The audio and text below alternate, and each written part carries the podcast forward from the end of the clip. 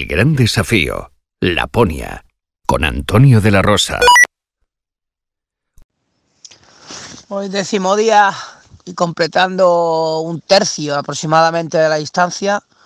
Llevo 340 kilómetros eh, intentando mantener esos 30 y algo diarios para poder llegar en, en el mes de límite.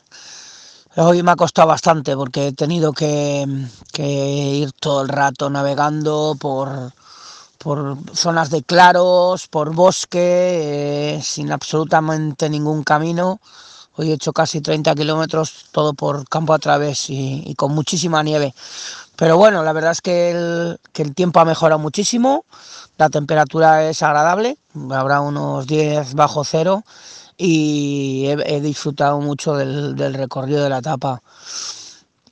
Eh, va pesando el trineo, eso sí, que aunque cada vez en teoría lleva menos comida, con la humedad no, se nota la diferencia, bueno, el cuerpo va más cansado y tengo una gran contractura en, los lumbares que me, que me duele cada, cada vez que tiro del trineo. Al final tengo que, ir abriendo huella, el trineo va pasando por mi huella, pero, pero cada vez que doy un paso, el trineo se atranca y la verdad es que es, lo más duro.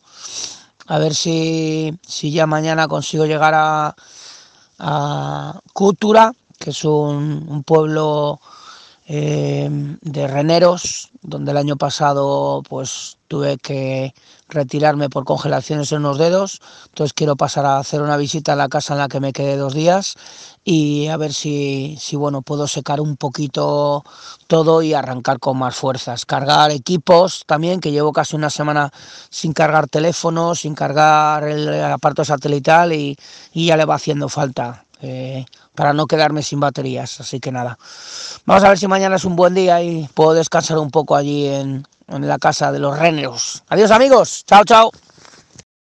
Mañana, otro capítulo más de El Gran Desafío, Laponia, con Antonio de la Rosa.